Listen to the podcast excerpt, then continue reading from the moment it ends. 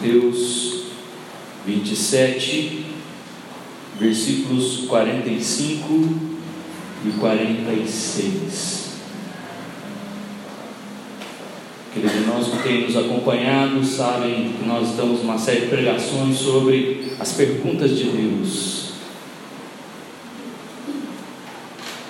E hoje talvez esta seja a pergunta mais difícil de todos os tempos, a pergunta mais terrível de todos os tempos, a pergunta mais intensa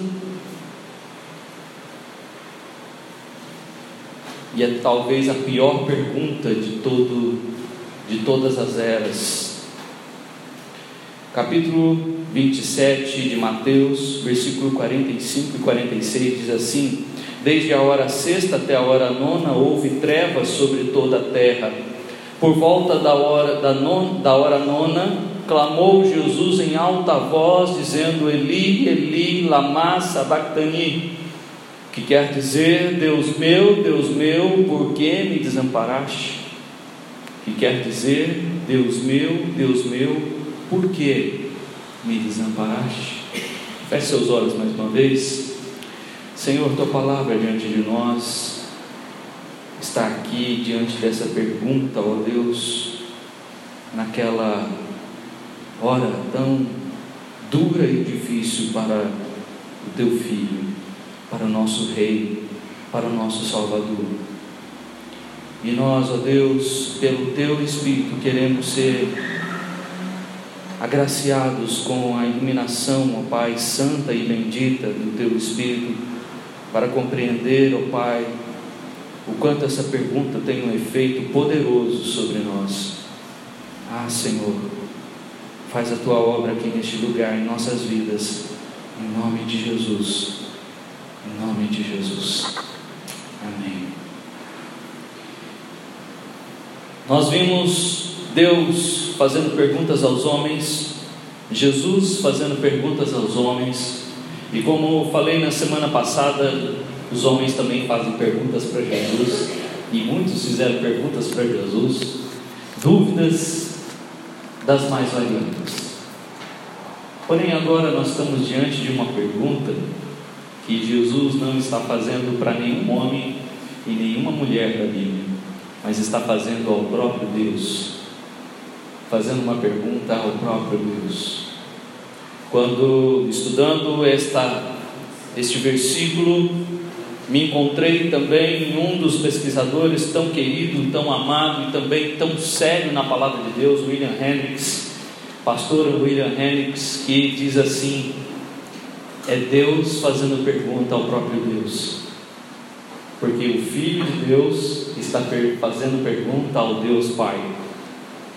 E algo que nos chama muito a atenção, porque neste momento é o momento mais difícil de Jesus, momento mais angustiante, talvez até intenso como foi ali no Getsemane, onde Jesus fez aquela oração dizendo: Pai, se possível, passa de mim esse cálice, contudo não se faça a minha vontade, mas a sua. Tão intensa que o texto diz lá que Jesus suava sangue de tanta angústia que ele sofreu ali no Getsemane. E ele fez essa oração três vezes, a mesma oração três vezes. E sempre terminando da mesma maneira: se possível, passe de mim esse cálice, contudo, não se faça a minha vontade, mas a tua. E na cruz, Jesus vai dizer algumas frases aonde ele vai se voltar para João e dizer: Eis aí a tua mãe, vai voltar-se para Maria e dizer: Eis aí o teu filho. Ele vai orar a Deus antes disso e dizer: Pai, perdoa-lhes porque não sabem o que fazem. Ele vai falar com o ladrão da cruz e dizer: Olha, hoje mesmo estarás comigo no paraíso. E antes que ele diga, está consumado, nas tuas mãos entrego o meu espírito e está consumado, ele então diz: Deus meu, Deus meu, por que me desamparaste?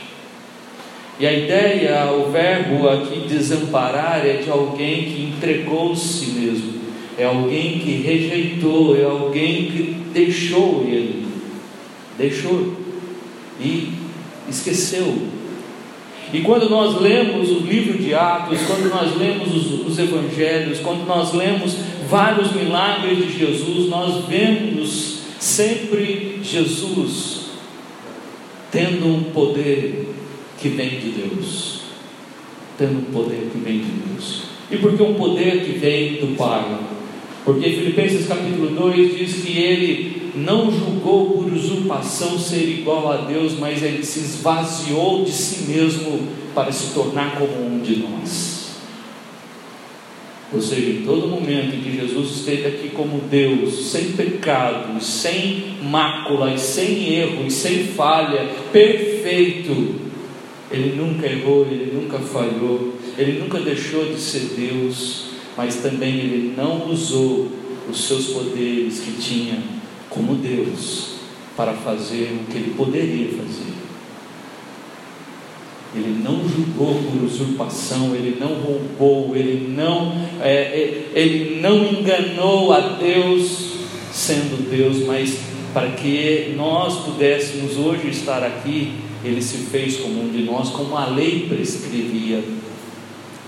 O pecado só poderia ser pago de um semelhante para o outro. Se ele ali na cruz morresse como Deus,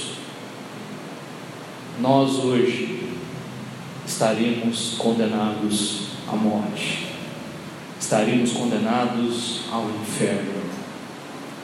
E por isso ele teve então que não julgar, mas se esvaziar de si mesmo e se tornar como um de nós. E como João capítulo 1 diz, ele se encarnou entre nós, fez como nós, em carne. Deus se fez carne e habitou entre nós. João capítulo 1. Ainda que esta pergunta tenha sido feita do filho para o pai, nós não podemos esquecer que foi feita de Deus para Deus, do Deus Filho para o Deus Pai. Mas nessa pergunta também de Jesus, Jesus está fazendo ao Pai, e eu quero trazer para os irmãos aqui algumas respostas, que apesar de Jesus estar tendo esse particular com o Pai, apesar de o filho estar tendo esse particular com o Pai, a resposta do Pai, você e eu estamos envolvidos. A resposta que Deus tem para trazer a Jesus, que não vai trazer aqui porque Deus o desamparou, mas implicitamente na resposta, nós estamos envolvidos nessa resposta. E nós precisamos compreender muito bem como nós abrimos o culto. Jesus não está trazendo outra palavra senão a palavra do próprio Davi em Salmo 22, um que nós lemos no início do culto. Jesus está trazendo aquelas palavras e eu acredito mais que Davi foi inspirado pelo Espírito Santo, e, Espírito, e o Espírito Santo que trouxe essas palavras a Davi no Salmo 22, é o Espírito que também está em Jesus, que também age com Jesus, de forma que o que Davi falou, Jesus já sabia que isso ia acontecer.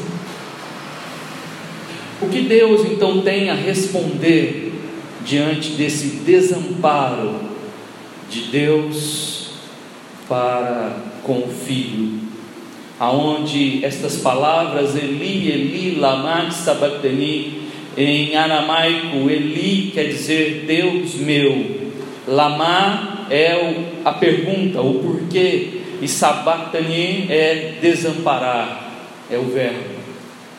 E aqui nós temos este aramaico e Jesus falou exatamente para que os judeus ali não o interpretassem, não o reconhecessem, e eles vão ficar bagunçados e, e, e, pensando coisas erradas, do versículo 47 a 50, nós vemos aí eles achando que Jesus está chamando Elias. Nada a ver. Eles não sabem que ali é uma conversa particular do pai com o filho. E eles estão ouvindo, mas não estão entendendo nada do que está acontecendo ali na cruz. E eu quero que os irmãos abram as suas Bíblias para compreender por que Deus o desamparou. Abra sua Bíblia comigo em 2 Coríntios, capítulo 5, versículo 21. Por que Deus desamparou? Porque o Pai desamparou o Filho ali na cruz. 2 Coríntios, capítulo 5, versículo 21.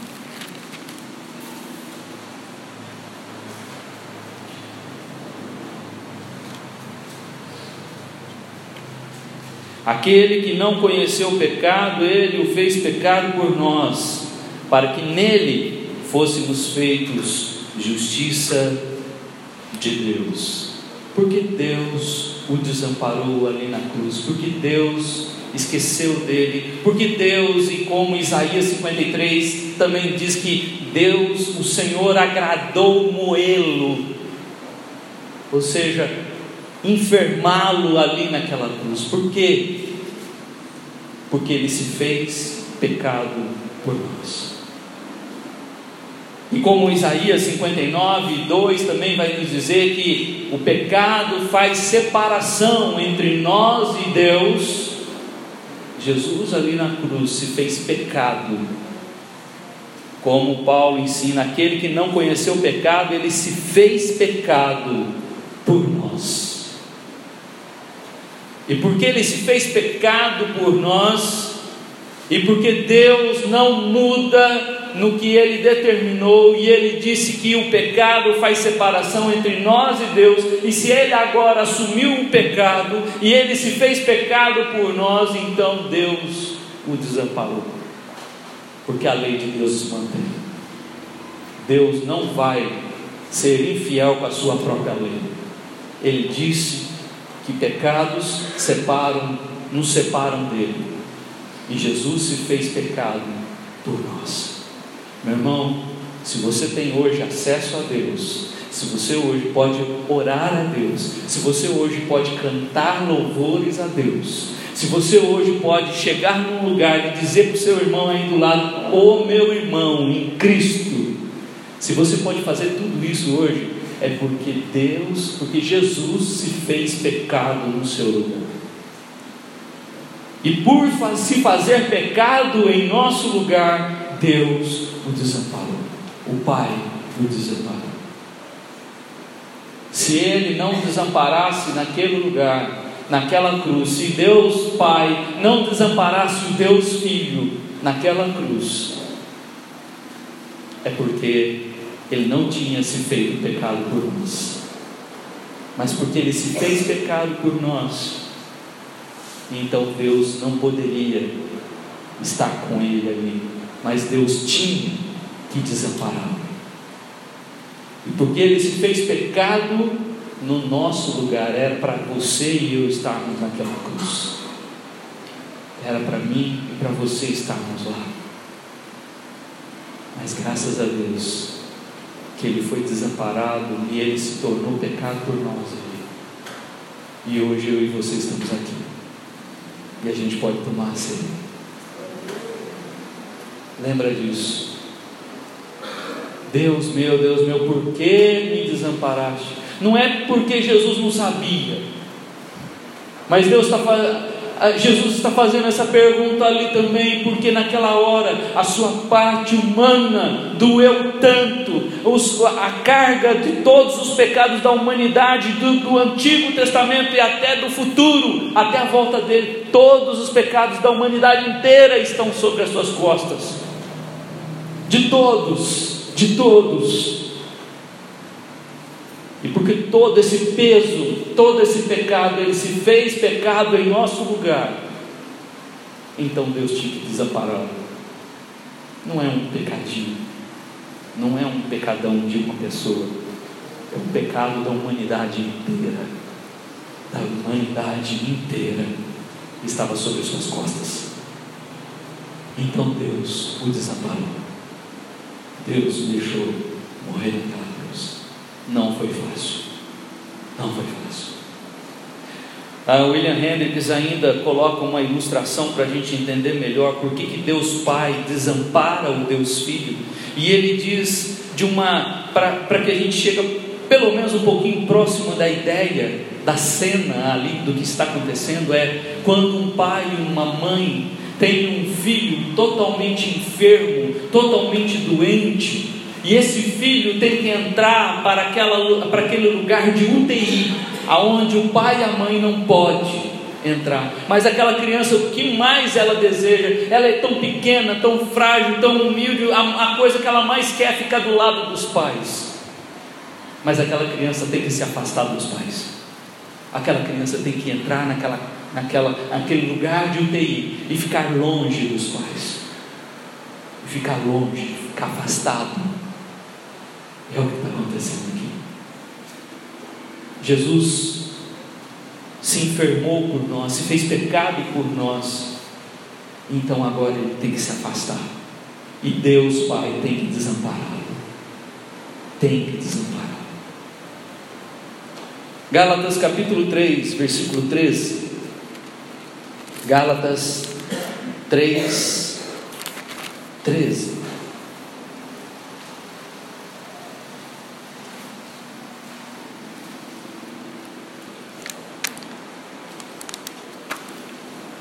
Porque Deus o desamparou na cruz.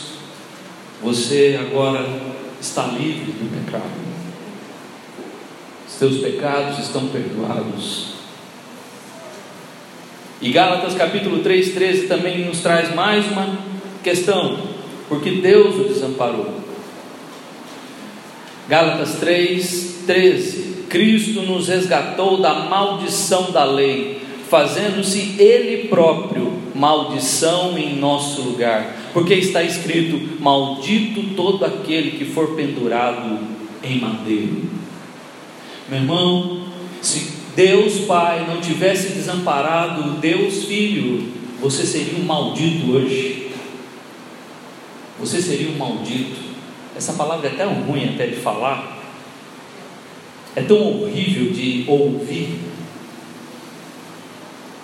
mas é o que eu e você seríamos se Cristo não tivesse sido desamparado naquela cruz. Você e eu seríamos malditos. E sabe qual é o contrário de maldição? A palavra de Deus em Deuteronômio 28 vai trazer a questão da bênção. Ou seja, porque ele se fez maldito por nós, hoje eu e você somos abençoados. Louvado seja Deus. Deus Pai o desamparou ali na cruz para que eu e você hoje fôssemos abençoados. E talvez você olhe para a sua vida agora particular e veja: eu não estou vendo bênção nenhuma do meu lado. Está faltando coisa em casa, eu fico doente, ah, é, um monte de decisões, relacionamentos difíceis. Cadê a bênção? A bênção não está nessas coisas. Isso são coisas passageiras. A bênção está de que você foi feito um filho de Deus, para que ele fosse maldito. Você hoje foi considerado filho de Deus. Essa é a maior bênção de toda a nossa história de vida. Você pode ter um real no seu bolso ou pode ter um milhão, não importa, isso não vale nada diante de Deus, isso vai ficar. Mas o que importa é depois da morte o que vai acontecer. Se você foi para o inferno, você ainda era um maldito aqui na terra. Se você foi para o céu, é porque Deus se fez maldito no seu lugar e você se tornou um bendito de Deus. Porque Jesus foi desamparado naquela cruz, ele levou a maldição da lei que estava sobre nós, ele levou sobre si a lei de Deus, a lei de Deus que não que não falha, a lei de Deus que é severa, a lei de Deus que pune, a lei de Deus que diz: você é um maldito porque você pecou. Mas porque Cristo morreu na cruz no seu lugar, você não é mais maldito. É como eu disse para uma irmã no WhatsApp essa semana, é para dar um glória de pé. Graças a Deus que nós não somos malditos mais. Porque Cristo nos resgatou da maldição da lei, fazendo Ele próprio maldição em nosso lugar. Porque a lei prescrevia que todo aquele que fosse pendurado no madeiro seria considerado um maldito. Os nossos pecados, Ele se fez pecado por nós, Ele se fez maldito em nosso lugar. A maldição que estava sobre nós, que era o inferno, foi retirada. E hoje a gente pode falar assim: eu, se eu morrer hoje, eu estarei no céu. Você crê nisso ou não? Porque ele se fez maldito por nós, você pode confiar nessa palavra. Cantamos aqui: confiarei, confiarei que ele me salvou e me libertou da maldição eterna, da maldição da lei. Isaías 53, 4.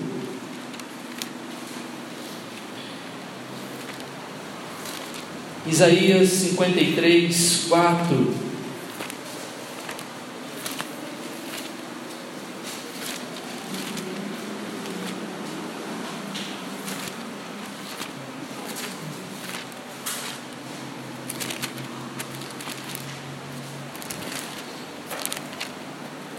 Isaías,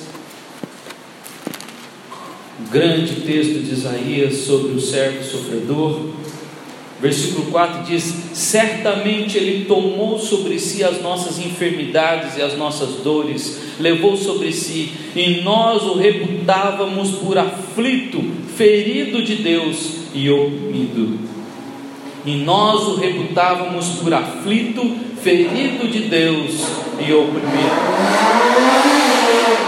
Porque Ele levou sobre si as nossas enfermidades e as nossas dores. Já falamos sobre isso aqui na escola dominical, explicando esse texto, que é enfermidades aqui ao longo de todo o capítulo 53, vamos observar que ele vai trabalhar e falar sobre enfermidades, transgressões, pecado, ou seja, todas como sinônimos. Ou seja, se você acha que Jesus Cristo foi para a cruz para que você não tivesse doença nenhuma hoje, você está enganado porque as doenças continuam, as doenças são fruto da, do pecado de Adão e que vão continuar até a nossa morte.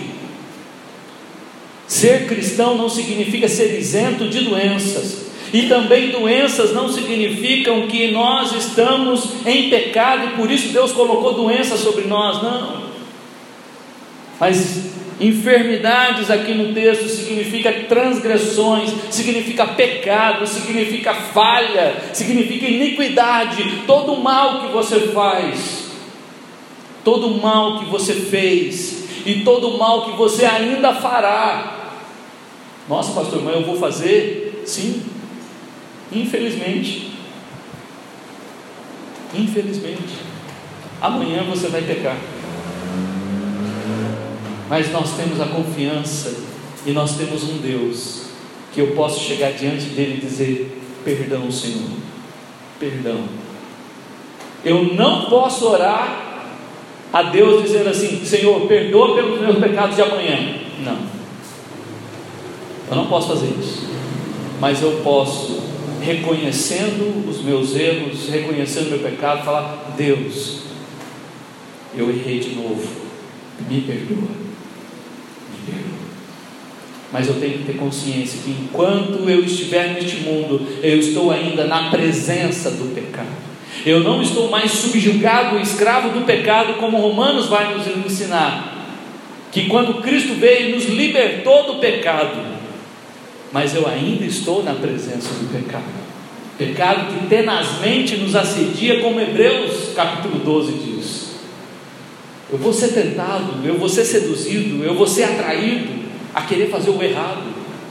E é por isso que eu preciso tanto do Espírito Santo na minha vida, eu preciso tanto da palavra, eu preciso da oração, eu preciso da comunhão da igreja, para sempre estar longe do pecado.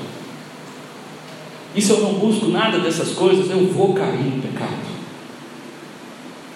Mas como 1 João capítulo 2 também vai nos ensinar, nós temos confiança de que nós temos diante do Pai um advogado, Jesus Cristo, que intercede por nós. Aleluia. Louvado seja Deus.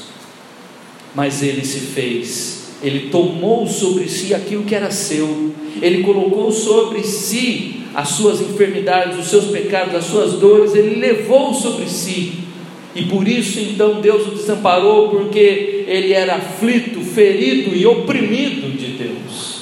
Aquele desamparo ali na cruz era a opressão, era uma forma de opressão do pai sobre o filho, para que fosse cumprida toda a lei, para que a lei fosse cumprida.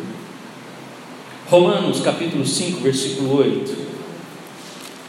Romanos 5, 8.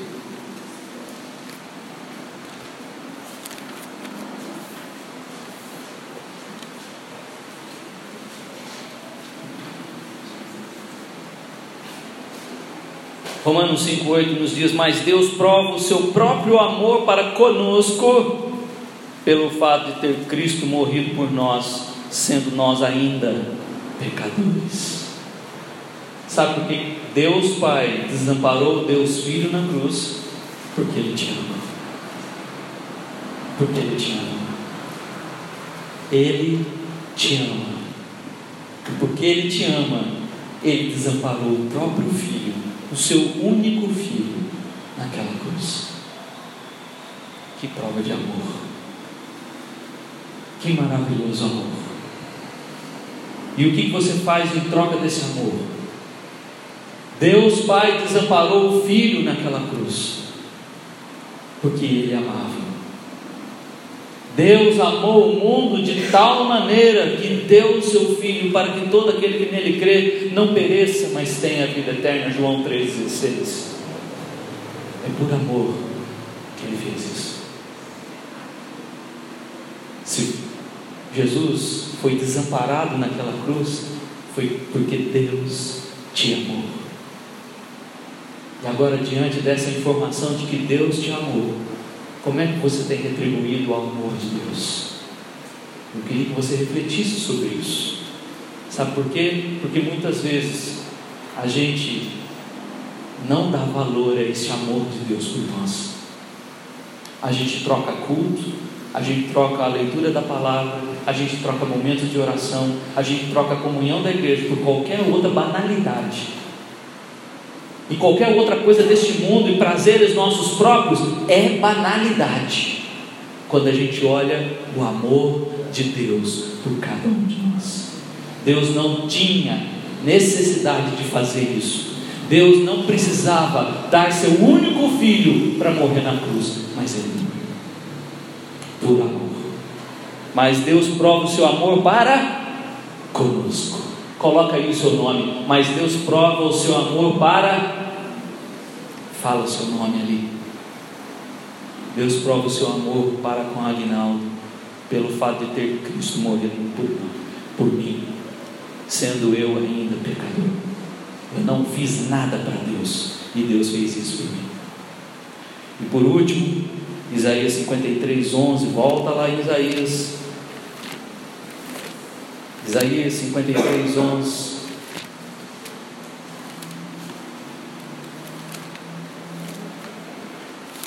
Porque Deus o desamparou ali naquela cruz.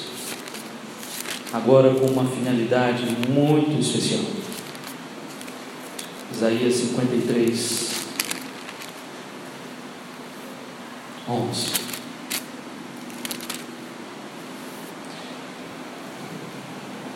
Pegar o 10 para que os irmãos entendam. 10 e 11. Todavia ao Senhor agradou moê-lo, fazendo-o enfermar quando der ele a sua alma como oferta pelo pecado, verá a sua posteridade e prolongará os seus dias, e a vontade do Senhor prosperará nas suas mãos.